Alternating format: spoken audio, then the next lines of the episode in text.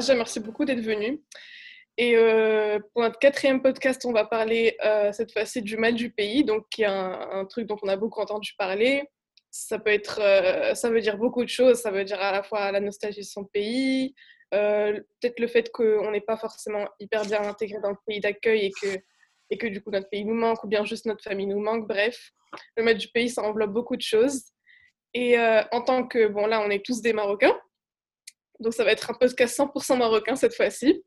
Hmm. Euh, on, va, on va essayer de discuter un petit peu si, si, cette notion est vraiment, doit vraiment être prise au sérieux, si ça implique d'autres choses aussi. Et euh, je voudrais commencer déjà par, euh, par vous laisser vous présenter pour nos auditeurs et auditrices. Donc allez-y. allez-y les amis. Kenza en premier peut-être. Bah, moi, du coup, euh, bah, je m'appelle Kenza j'ai, je fais la présentation à l'année, c'est j'ai 19 ans. Et puis, euh, bah, je suis à McGill, j'étudie les maths. Je fais un double majeur en maths et éco. Et voilà. Euh, moi, je suis Anas, du coup, Anas Lourdi, j'ai 21 ans. je suis en double diplôme à Sciences Po et la Sorbonne et je fais un échange à, à Nouvelle-Orléans en ce moment. Mais là, je suis à Casa à cause du coronavirus. C'est tellement dommage. Eh, la Nouvelle-Orléans. Ouais, ça avait l'air d'être un bon échange. Mais bon. C'était pas mal. Euh, du coup, est-ce que, est que vous avez déjà justement ressenti ce qu'on appelle le mal du pays et, et quand Est-ce que vous le ressentez toujours et surtout maintenant avec cette situation? Euh, moi, en vrai, euh, j'ai eu deux expériences assez différentes, euh, celle de la France et celle des États-Unis. Et dans les deux, j'ai ressenti un peu le mal du pays. dans la première, parce que ça, ça a rapport avec l'identité. Je pense que quand tu, tu quittes le Maroc, tu commences à, te dire c'est quoi ton identité marocaine, comment c'est d'être marocain par rapport à la vision des autres, etc. Et c'est vrai qu'en France, comme il y a cette relation historique avec le Maroc, on a tendance à t'assimiler parce que tu parles bien français, etc. On va se dire, bon, il n'y a, pas, a pas à chercher plus loin, il est français, euh, il y a des gens, j'ai des petites anecdotes personnelles où il y a des, gens avec qui j'étais très proche qui ont découvert, genre deux ans plus tard, que j'étais pas français. Et les gens, euh, vraiment, ils ne s'intéressent pas à ce côté-là, à ce côté de toi. Et les US, c'est vraiment c'est l'autre opposé. C'est les gens ne savent pas ce que c'est le Maroc. Enfin, dans, mon cas, à mm. New Orleans, euh, les gens à Tulane, bah, c'était soit il y a un mec, mon coloc, qui pensait que c'était à côté de la Russie, à côté du, à côté du Kosovo, je sais pas pourquoi. Mais il y a des, y a des, et tu sais pas trop, du coup, après, tu commences à te, à te dire est-ce que c'est c'est monde arabe, est-ce que c'est Afrique, est-ce que c'est plus euh, l'Europe, etc. Donc, ça, ce, mal du pays, moi, je le corrèle beaucoup avec euh, la question d'identité, genre de, demander euh, qui tu es. Ouais. Est-ce que tu penses que, par exemple, le fait que tu parles très bien français, ça t'a permis de moins ressentir peut-être ça en France comparé aux États-Unis? Parce que les États-Unis, c'est vraiment une autre culture euh, enfin, complètement différente euh. bah Justement, en fait, euh, en, parlant en français, en étant en lycée, en lycée français, etc., quand je suis venu en France, je me suis dit, ça va, je vais, je vais très vite être assimilé. Et effectivement, je l'ai été, mais le mal du pays, il est venu par le fait justement que j'étais trop assimilé. C'est-à-dire que les, gens ne mmh. se, se, posaient même plus la question de, de, s'intéresser à mon histoire, au fait que j'ai vécu au Maroc, au fait que je suis marocain, etc. Donc, du coup, pour eux, j'étais juste un autre français. Donc, et, donc, on m'a imposé les, les, mêmes références culturelles, etc. Et donc, on n'essaie pas de te comprendre de ton entièreté. On ne sait pas te dire, de se dire euh, qu'est-ce qu'il a vécu au Maroc, qu'est-ce qui est différent, c'est quoi sa langue maternelle, etc. Donc, du coup, c'est en même temps un, bonus de parler français parce que tu es assimilé, mais en même temps, l'assimilation, ça crée un petit peu une sorte de dysphorie euh, où tu es mal à l'aise parce que tu ne te sens pas vraiment euh, là où tu devrais être. Oui, en fait, c'est, enfin, je, je relate totalement avec euh, ce que tu as dit par rapport à la France, en tout cas. Parce que euh, le fait qu'on parle très bien français, euh, les, les, gens supposent dès le départ que tu es français et genre, ils te parlent de références genre Ah, mais tu connais pas cette chanson, pourtant tu devrais être ça. Genre, non, jamais entendu parler variété française des années 80, c'est pas trop mon truc. Et après, je leur dis Ben non, je suis, je suis marocaine en fait, j'ai, pas, enfin, c'est pas trop la culture avec laquelle j'ai grandi. Après, ils me font C'est vrai, t'es marocaine, pourquoi tu parles très bien français Des trucs comme ça. Et du coup, euh, Kenza, est-ce que. Bah, moi, en fait, comme moi je suis en toute première année, c'est la toute première fois que je quitte le Maroc et que vraiment je pars vivre euh, ailleurs qu'avec mes parents. Et ça a vraiment changé dans le sens où euh, bah, j'étais loin justement des gens avec qui j'ai vécu toute ma vie, euh, ma routine. En fait, ce qui a vraiment changé le mal du pays, je l'ai ressenti au niveau de ma routine. Au niveau de, je devais retrouver mes repères, mais dans un autre pays, et je devais les, euh, les modifier en fonction d'un nouveau mode de vie, d'une nouvelle manière de vivre de manière générale. Et du coup, quand je suis venue ici au début, c'était vraiment compliqué parce que moi, j'étais quand même assez habituée à bien m'en sortir au lycée sans vraiment beaucoup travailler et, euh, tout était plus ou moins bah, fait pour moi. J'allais au lycée euh, en voiture, euh, j'avais pas, pas à me soucier de beaucoup, beaucoup, beaucoup de choses. Et quand je suis venue ici, le mal du pays, je l'ai plus ressenti dans le sens où j'ai dû vraiment tout faire par moi-même. Mais je pense que ça, c'est c'est un fait pour tout le monde en fait à partir du moment où on quitte le chez soi familial et on doit s'occuper de, de, soi-même seul bah, c'est ça en fait. Et euh, voilà du coup refaire une nouvelle routine retrouver le temps pour un peu faire du sport retrouver le temps pour euh, préparer ses repas la veille tout ça c'était toute une organisation. C'est là où j'ai vraiment senti le mal du pays. Et aussi au niveau de la langue parce que comme comme comme l'a dit NS quoi on a vraiment moi j'ai parlé français toute ma vie et même quand j'étais au Maroc, on me disait tu parles plus français que, marocain. Et c'était genre c'était une sorte de problème parce qu'on me disait que quand je parlais arabe, j'avais un accent français. Et c'est même pas voulu, c'est juste que j'étais dans un lycée français, du coup forcément j'avais cet accent. Mais quand je suis venue ici, quand j'étais là-bas, on savait que j'étais marocaine, mais quand je suis venue ici, comme je parlais français avec ceux qui parlaient français, bah on me disait, on, m'associait directement à la France et on croyait directement que j'étais française alors que pas du tout. Et quand je disais, ah, au fait, je suis marocaine, bah, c'était toujours ah bon? Et il y en a même, comme, comme, comme l'a dit c'était en mode euh, c'est où? Tu vois, c'est un peu bizarre. C'est hyper intéressant parce que je pensais que on en parle avec euh, Tilila de justement de ce côté de langue.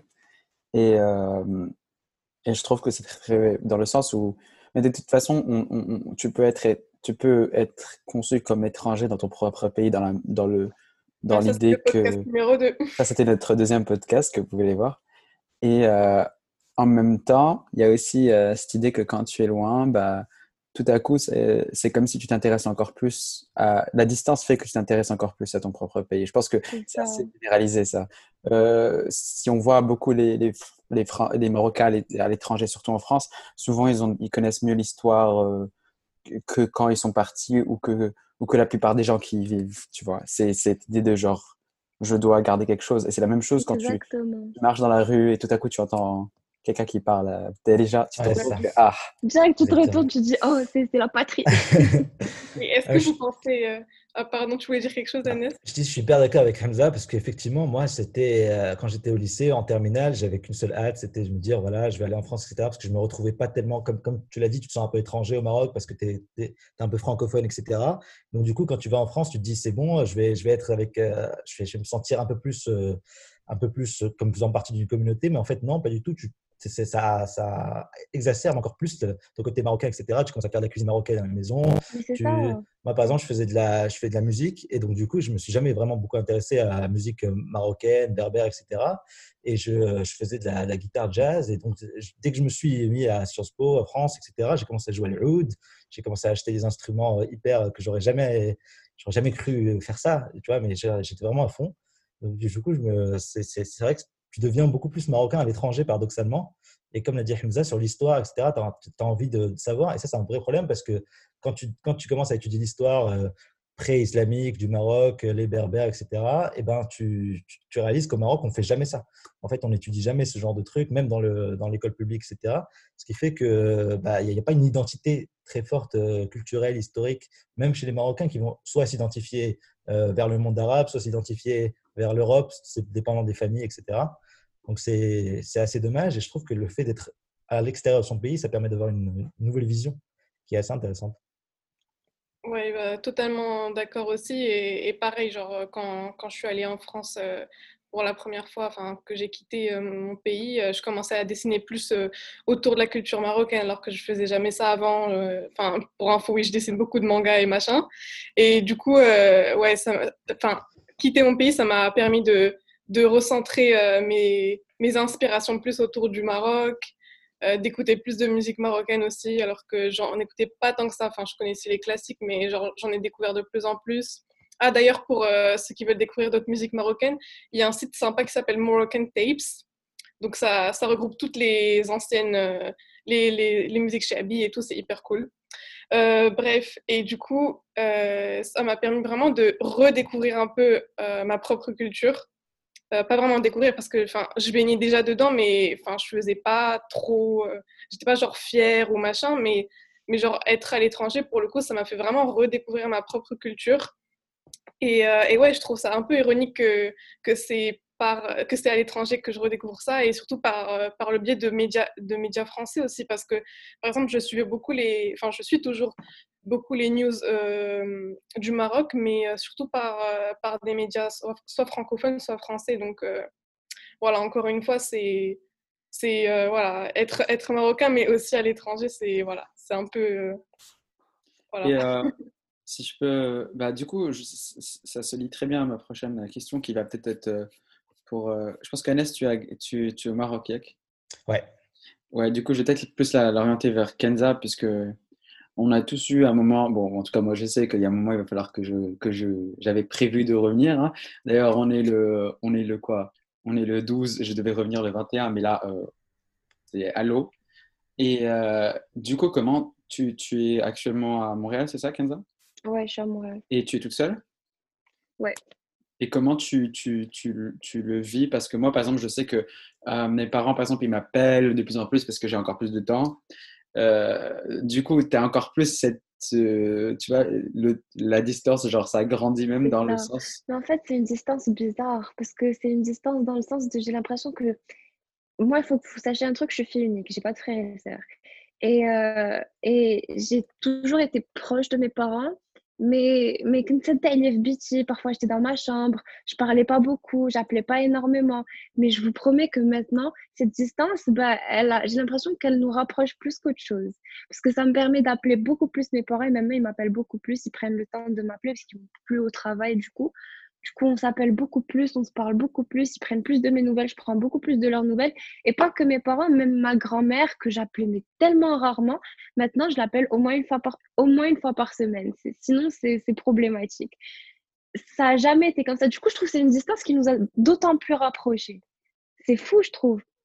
Et, euh, et, comme par rapport à ce que disait mmh là il y a deux minutes, bah, moi, je, je me suis sentie beaucoup plus marocaine à partir du moment où j'ai quitté le Maroc. Et ça, tout le monde me l'a dit. Tous mes amis m'ont dit et m'ont dit bah, c'est une distance qui t'a plus rapproché de nous qu'autre chose. Mais c'est ça, hein, c'est l'idée que quand tu vas voir ce qu'il y a out there, ton, quelque part, ton identité va se renforcer. D'ailleurs, pour ceux qui, qui aiment les questions d'identité, euh, bon, bah, il y a les identités meurtrières hein, qu'on n'arrête pas de rabâcher, mais c'est un bon livre à lire, toujours à lire. On le mettra sur en description du podcast. Mais euh, du coup, je vois très très bien ce que tu veux dire parce que le besoin de se rattacher. Moi-même, tu vois, euh, moi, quand je suis parti et quand je suis arrivé à Sciences Po, c'était pour travailler une, une aire d'études qui était assez large, tu vois. Sciences Po, mon ton, c'est euh, Moyen-Orient, Méditerranée en général. Mmh. Et moi, j'ai jamais eu une, une, attirance très très particulière pour le Moyen-Orient. Si ce n'est que j'aimais bien la Méditerranée et j'aimais bien l'Afrique, tu vois. Et en, étant loin, je me suis rendu compte que genre, j'avais encore plus besoin de me rapprocher. Donc, c'est pour ça que quand je c'est pour ça que déjà ce projet existe. Et c'est pour ça que c'est pour ça que je continue de, chercher à faire que de l'Afrique du Nord, tu vois. Parce que ce sont les choses qui, qui sont les plus rapprochées à moi, mais c'est aussi les choses que, que, que on connaît moi. Après, il faut savoir que moi, quand j'étais dans mon lycée, j'avais fait, j'avais fait et ma mère adorait voyager, mais jamais hors du Maroc. Donc, on a fait tout le Maroc, sauf hors du Maroc, tu vois. Une fois l'Espagne, allez, quoi, tu vois. Et euh, j'ai fait, quoi, la Suisse, Londres et, la France, mais pour les MUN. Donc, tu vois, c'est rapidement. Mais je crois que c'est assez vrai. Et puis l'histoire de, d'appeler tes parents plus souvent, ça c'est vrai. Hein. Mais déjà, il y a un traité, genre, j'ai l'impression, euh, c'est avec tes, en tout cas avec les daron daronne marocaine, si tu les appelles pas, c'est déjà là, c'est une guerre froide. tu oh, mais... lances quelque chose. je sais pas pour toi, mais voilà. Ouais, c'est la même chose. là, tu... Euh, hmm? tu voulais dire quelque chose, je crois.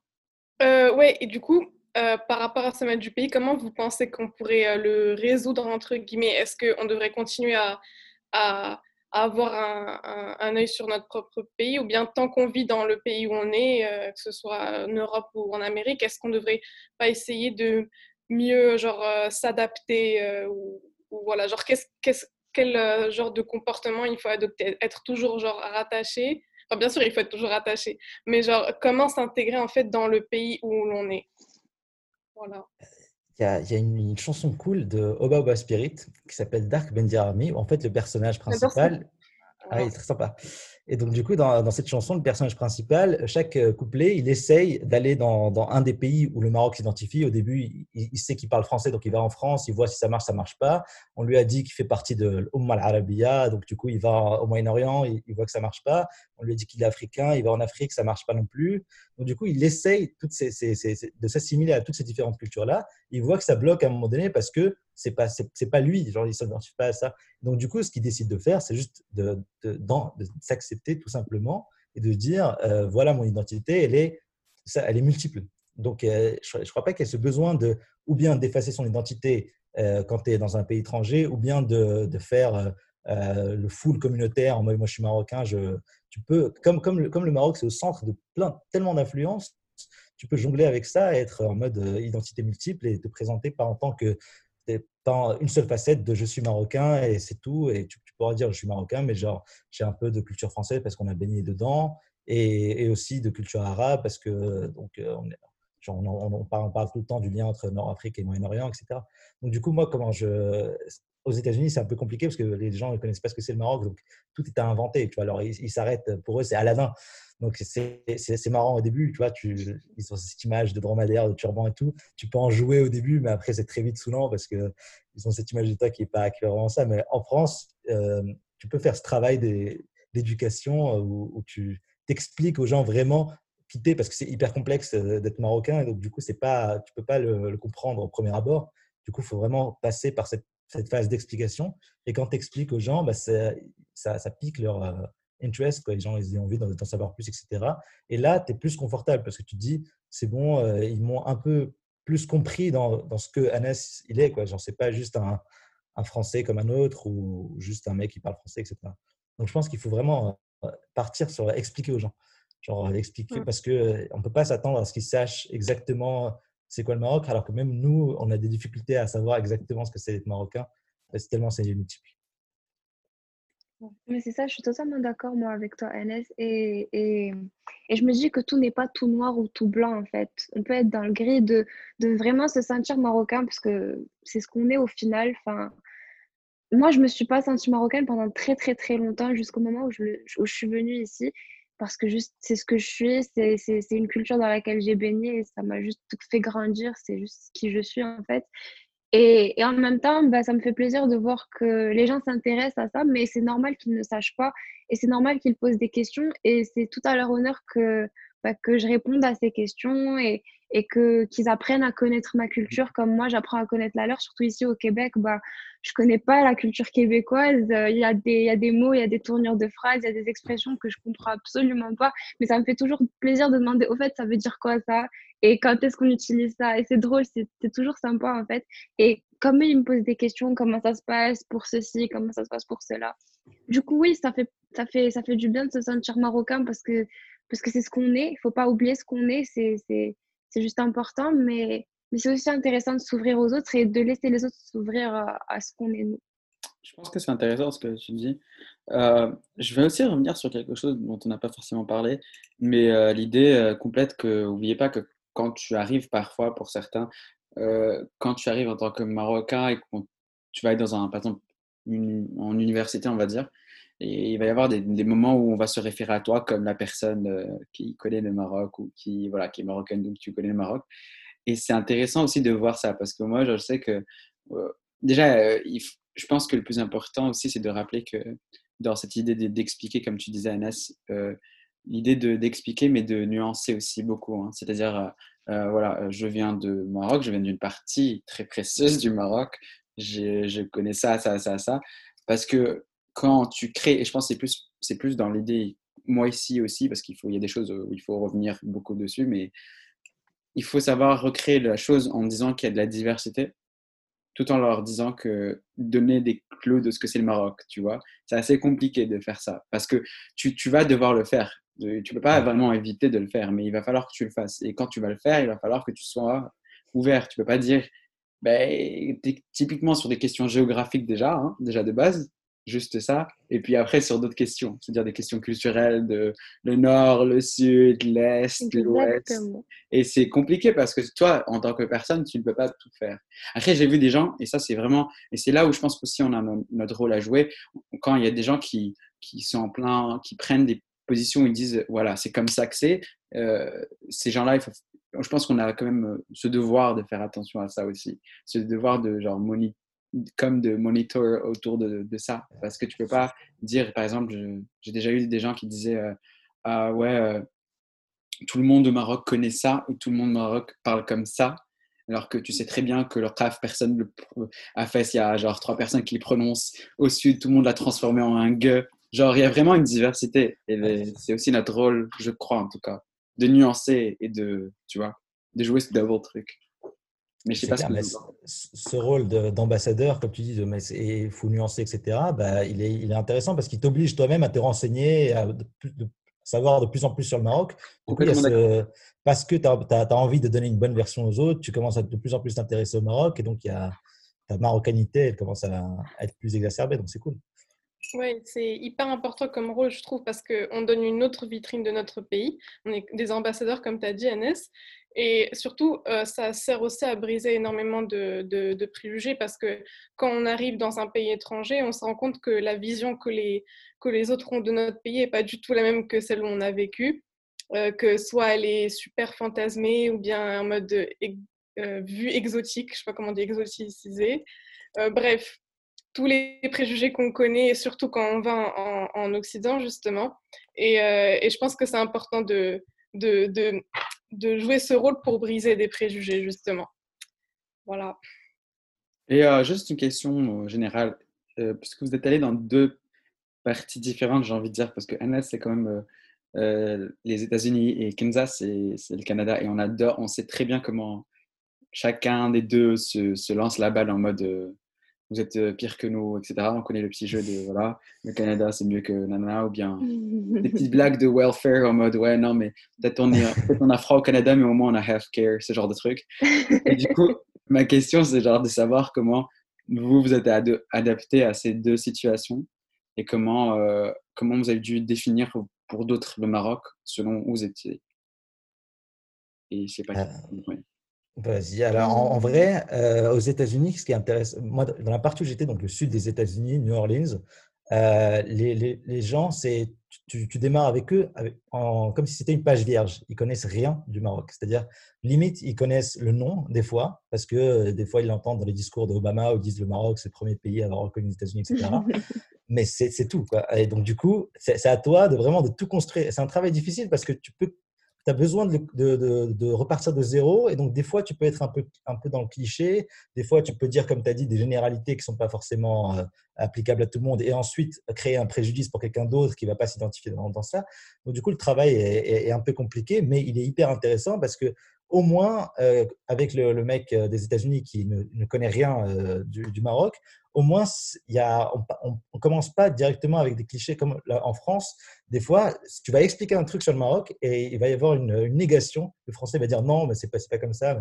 Moi, j'ai lu que c'était pas comme ça, etc. Parce qu'il va avoir cette, cette, euh, je ne vais pas dire arrogance, mais cette, cette côté de je, je, connais le Maroc aussi parce que j'en entends parler tout le temps et je suis parti à Marrakech 4-5 fois, etc. Mmh. Est-ce qu'on peut arrêter avec ces gens-là? Est-ce qu'on peut arrêter avec ça C'est ça. À Marrakech. Est-ce qu'on peut collectivement arrêter avec Marrakech, c'est la capitale du Maroc. oula Kenza, oula Kenza. Comment ça mais du coup, c'est-à-dire que tu, commences à dire certaines choses de, euh, oui, euh, genre, je sais pas, euh, sur, certaines réalités du Maroc et des gens qui vont te dire non, moi, je, c'est quand même, c'est fou. Il y a des Français qui vont dire non parce que moi, je suis parti et j'ai vu, etc. Alors qu'aux États-Unis, comme ils connaissent rien, c'est à toi de, tu, peux vraiment déballer ton, ton discours. Maintenant, il faut faire attention à ce que ce discours soit, comme tu as dit, Hamza, nuancé et, c'est ça. Pour moi, c'était, c'était, il y a quelqu'un qui voulait dire Non, je voulais te dire, est-ce que. Euh, vas-y. Euh, ah, ok. Bah, pour moi, c'était vraiment euh, totalement différent parce que la plupart des gens que j'ai rencontrés ici. Parce que toi, Anna, je pense que tu parles plus du côté où tu dois expliquer ça à des Américains, tu vois. Alors que ici à McGill, c'est vraiment des gens qui, qui viennent d'un peu partout dans le monde. Mmh. Et, et, franchement, j'ai rencontré énormément de, de, personnes qui viennent bah, plus d'Europe que d'Amérique de manière générale, à part les Québécois. Et en ce qui concerne déjà les, les Européens, bah, ce sont des gens qui, qui, comme vous le dites, en fait, leur idée du Maroc, ils ont une idée du Maroc, ils connaissent ce pays, mais ils voient ce pays en Oh, on m'a déjà dit, est-ce que tu partais à l'école en chameau? Oh, je, me ça. C'était un mythe, ça. je viens de me rappeler ça. je te jure, on m'a demandé, on m'a demandé, ah, euh, ouais, le Maroc, c'est pas, c'est pas genre au sud du Sénégal. Je te jure, on m'a déjà sorti ça. Et on m'a, et on m'a sorti, euh, tu vois, comme genre, tu manges halal, euh, bon, voilà, ou pas. Et quelqu'un qui m'a dit, oh, est-ce que tu manges halal parce que, est-ce que tu prends pas de viande parce que, parce que t'es parce que tu es l'islam, mais parce que tu es musulman. Genre, is it because you're Islam? Donc, euh, je relate beaucoup à ce que tu dis. Ouais, c'est non, il y avait ça, il y avait il y, a, plein de petits clichés en fait. La dernière fois, je crois le, le dernier cliché qui m'est vraiment resté en tête parce que moi, c'est pas un truc que j'ai vraiment vécu quand même quand j'étais au Maroc. C'est quand on m'a dit euh, les Marocaines, c'est toutes des sorcières. Ah ouais, ça, on l'a ah, jamais entendu au Maroc. Genre, c'est surtout. Ah, mais j'ai dû réfléchir à ça. Mais d'où? Moi, en fait, j'avais rien à faire. Du coup, je suis allé chercher, tu vois, voir un peu ce qu'on a. C'est vrai qu'on a, non, c'est vrai qu'on a un délire de, de sorcellerie. C'est vrai, c'est prouvé. Genre, historiquement, ça existe. Mais comment c'est dans tout Mais pourquoi c'est collé déjà aux Marocains et pourquoi c'est collé aux Marocaines? Mais pourquoi aux Marocains? Parce que genre, dans tout l'univers des préjugés que tu peux faire, et il y en a beaucoup, hein. Tu peux y aller, hein. Il y a les babouches, compagnie. Tu peux vraiment aller loin. Tu as décidé de prendre le truc mais... La sorcellerie. Après, on dit tout le temps Alain. Tu vois, genre. Euh, ouais, il y a beaucoup de délires de superstition. C'est vrai, mais quand même. Genre, moi, là, le truc qui me rapproche le plus à ce, ce côté. Enfin, bon, ça me rapproche à rien du tout, mais le seul truc auquel je peux penser quand on me parle de sorcellerie, c'est Sidi Abdelrahman. C'est tout. Du coup, j'adore Sidi Abdelrahman. T'es déjà parti, Kenza de... je, sais pas, non, je suis jamais allée, mais j'ai tellement supplé mes parents pour qu'ils m'y emmènent. Ah, moi, je suis allée, c'est exceptionnel. Ah ouais, tu alors, y aller. Ah, c'est comment? C'est quoi? Il y a quoi là-bas au juste? Ben Alors, c'est une île, pour ceux qui ne sont pas à Casa, c'est sur la, sur la côte, il y, a, il, y a, il y a un pont qui est très précaire, donc tu as l'impression que tu vas tomber directement avant d'arriver à l'île. tu arrives dans une île où il y a vraiment deux, trois cases, deux, trois maisons. Juste géographiquement, géographiquement il faut replacer pour les gens.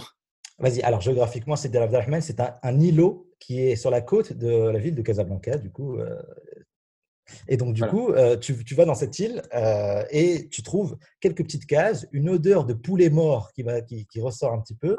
Et tu as des, des, femmes. C'est une île exclusivement féminine. Hein. Donc, c'est, y a, les, ah hommes ont droit d'y rentrer uniquement pour faire des prestations, etc. Et donc, elle te propose plusieurs prestations, de la voyance avec euh, des, de l'égorgement d'agneau, par exemple. Et après, elle voit le sang et quelle forme elle fait, etc. Il y a, de, il y a avec de, du fer brûlant également qu'elle met sur des cartes. Et moi, je me suis adonné à ces différents exercices. Et il faut savoir que euh, moi, on m'a prédit que j'aurais eu Sciences Po. Hein. Moi, je lui dit, j'ai passé le Mtihan, est-ce que je vais l'avoir? Elle m'a dit oui, t'inquiète. Euh, donc voilà. Peut-être que. et, et, après, peut-être ça marche. Hein. Après, un système hyper ingénieux qui te montre vraiment toute l'ingéniosité euh, du, peuple marocain. En, gros, il y a des enfants euh, qui sont sur l'île qui vont prendre ces poulets morts qui vont servir à rien parce qu'ils ont été tués dans le cadre d'un d'un service de prestidigitation. Et donc, du coup, ils vont prendre ces poulets-là, ils vont en faire des sandwichs qu'ils vont vendre à la sortie. Et donc, du coup, des sandwichs au poulet, etc. Du coup, la supply chain, elle est, elle est du début à la fin, ils ont, ils ont tout prévu. Ah, intéressant. L'esprit d'entreprise du Marocain est exceptionnel. Ah, je, confirme. Alors vraiment, la créativité, on est vraiment très très loin. Exactement. Sur ce, les amis, il reste 9 euh, minutes. Si vous voulez qu'on discute peut-être vite fait d'un dernier sujet, ou bien si vous voulez qu'on s'arrête là, c'est comme vous voulez. Moi, je suis chaud bah, pour un dernier sujet. Ouais. Euh, alors... Là, là, elle a été prise de court. si, si, le dernier sujet existe. Elle a été prise de court. Et déjà, il y a une voix, euh, juste, Anas, j'ai l'impression de parler avec Gadmel. Euh, genre, ta voix, on te l'a déjà dit ou pas? Je sais pas, je sais pas. C'est peut-être mon petit côté feuge qui. qui, oh, c'est vrai, je viens de me rendre ah. compte. Ah, mais c'est ça. Hein. Et, euh, mais du coup, attends, mais pour ça, du coup, pour la, la sorcellerie, qu'as-tu répondu? Bah non, non, N-O-N. moi, je dis bah, déjà parce que moi, personnellement, je l'ai jamais vraiment. Je sais pas comment ça se passe dans d'autres familles, peut-être c'est le cas, mais dans ma famille, moi, j'ai toujours dit que on n'a jamais été proche de ça, ni genre vraiment, j'ai jamais été proche de ça, j'ai jamais vécu ça. Tout ce que je sais, c'est que, bah, que c'est haram, c'est tout ce qu'on m'a dit. Du coup, à part ça, je, je, me suis jamais intéressée plus que ça à ça, bah, parce que j'en avais pas besoin, perso.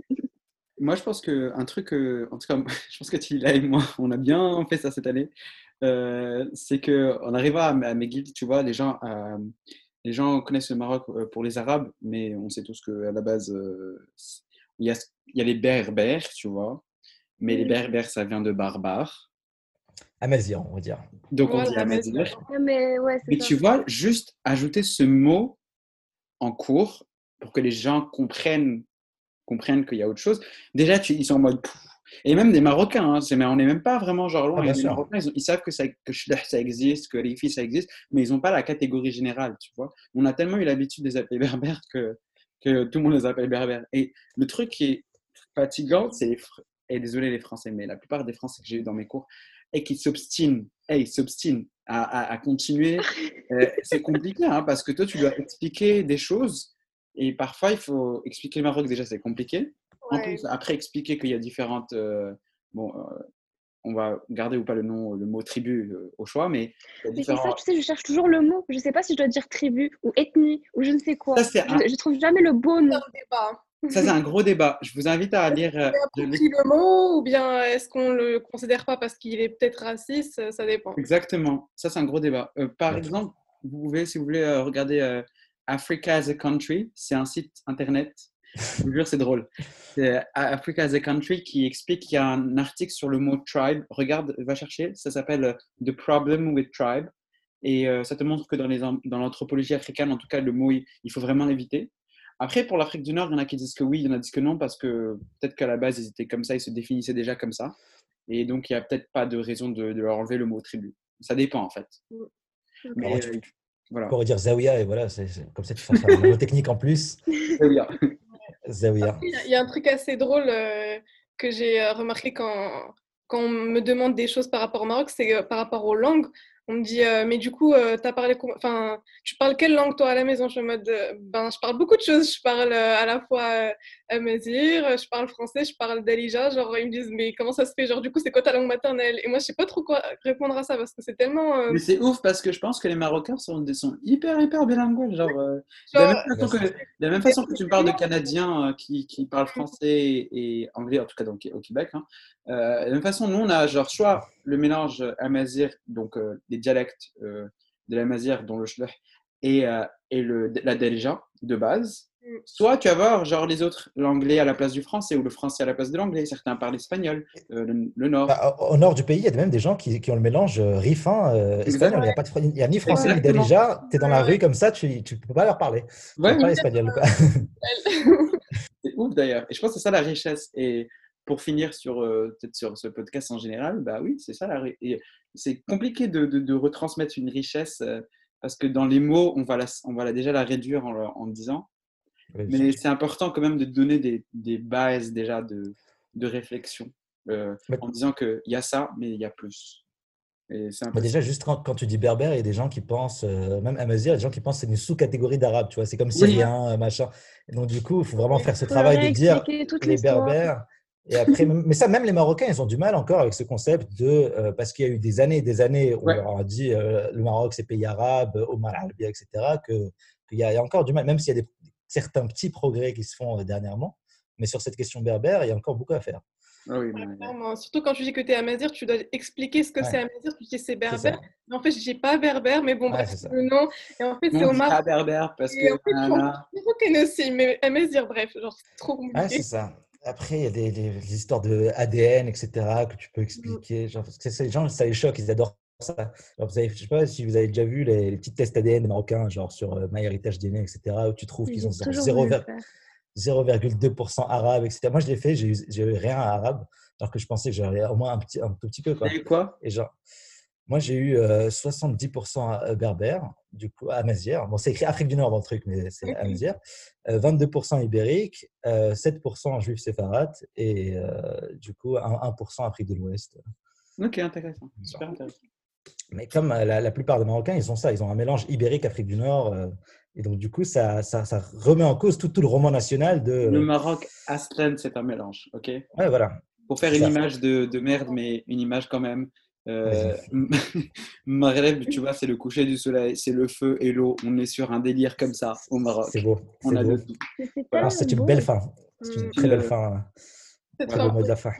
Mais merci beaucoup pour euh, d'avoir participé à ce podcast qui va se terminer dans exactement trois minutes.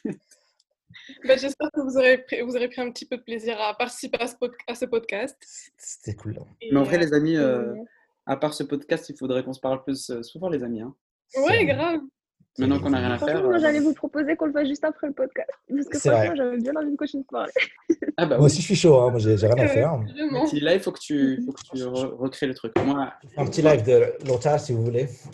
ouais, fini, fini. je te finis avec le... je te fais quoi? Tu veux quoi comme chanson? De Louis Vas-y, fais ce que tu veux. C'est la fin de notre podcast avec Anas El Wardi.